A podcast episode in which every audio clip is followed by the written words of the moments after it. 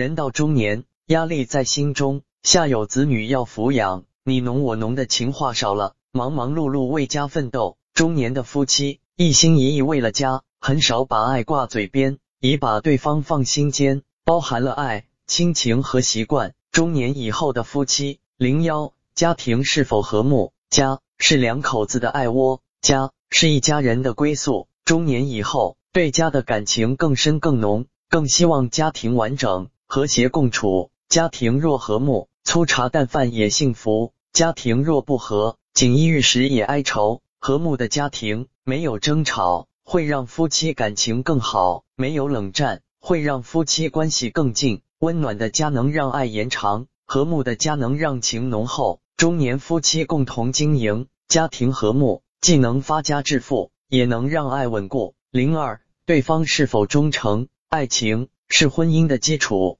而忠诚是婚姻的支柱。比起爱情是否浪漫，中年夫妻更在乎的是对方是否忠诚，婚姻能否长久。夫妻到了中年，激情褪去，没了当初的浓烈。若是在这个时候能互相信赖，彼此珍惜，为对方拒绝暧昧，没了麻烦事，婚姻牢不可破，夫妻一定幸福。零三，家里有无存款？人到了中年，上有老，下有小。是一家人的依靠，要养家糊口，照顾家人，要担起责任，稳定生活，必须卡上有钱有存款，才能拥有足够的安全感，手里有余钱，才能给父母安逸的晚年，才能让子女幸福的成长。中年夫妻为钱忙碌，为家付出，虽然很少说甜言蜜语，但是劲往一处使，心往一起靠，全心全意的踏踏实实过日子。零四。身体是否健康？人到中年，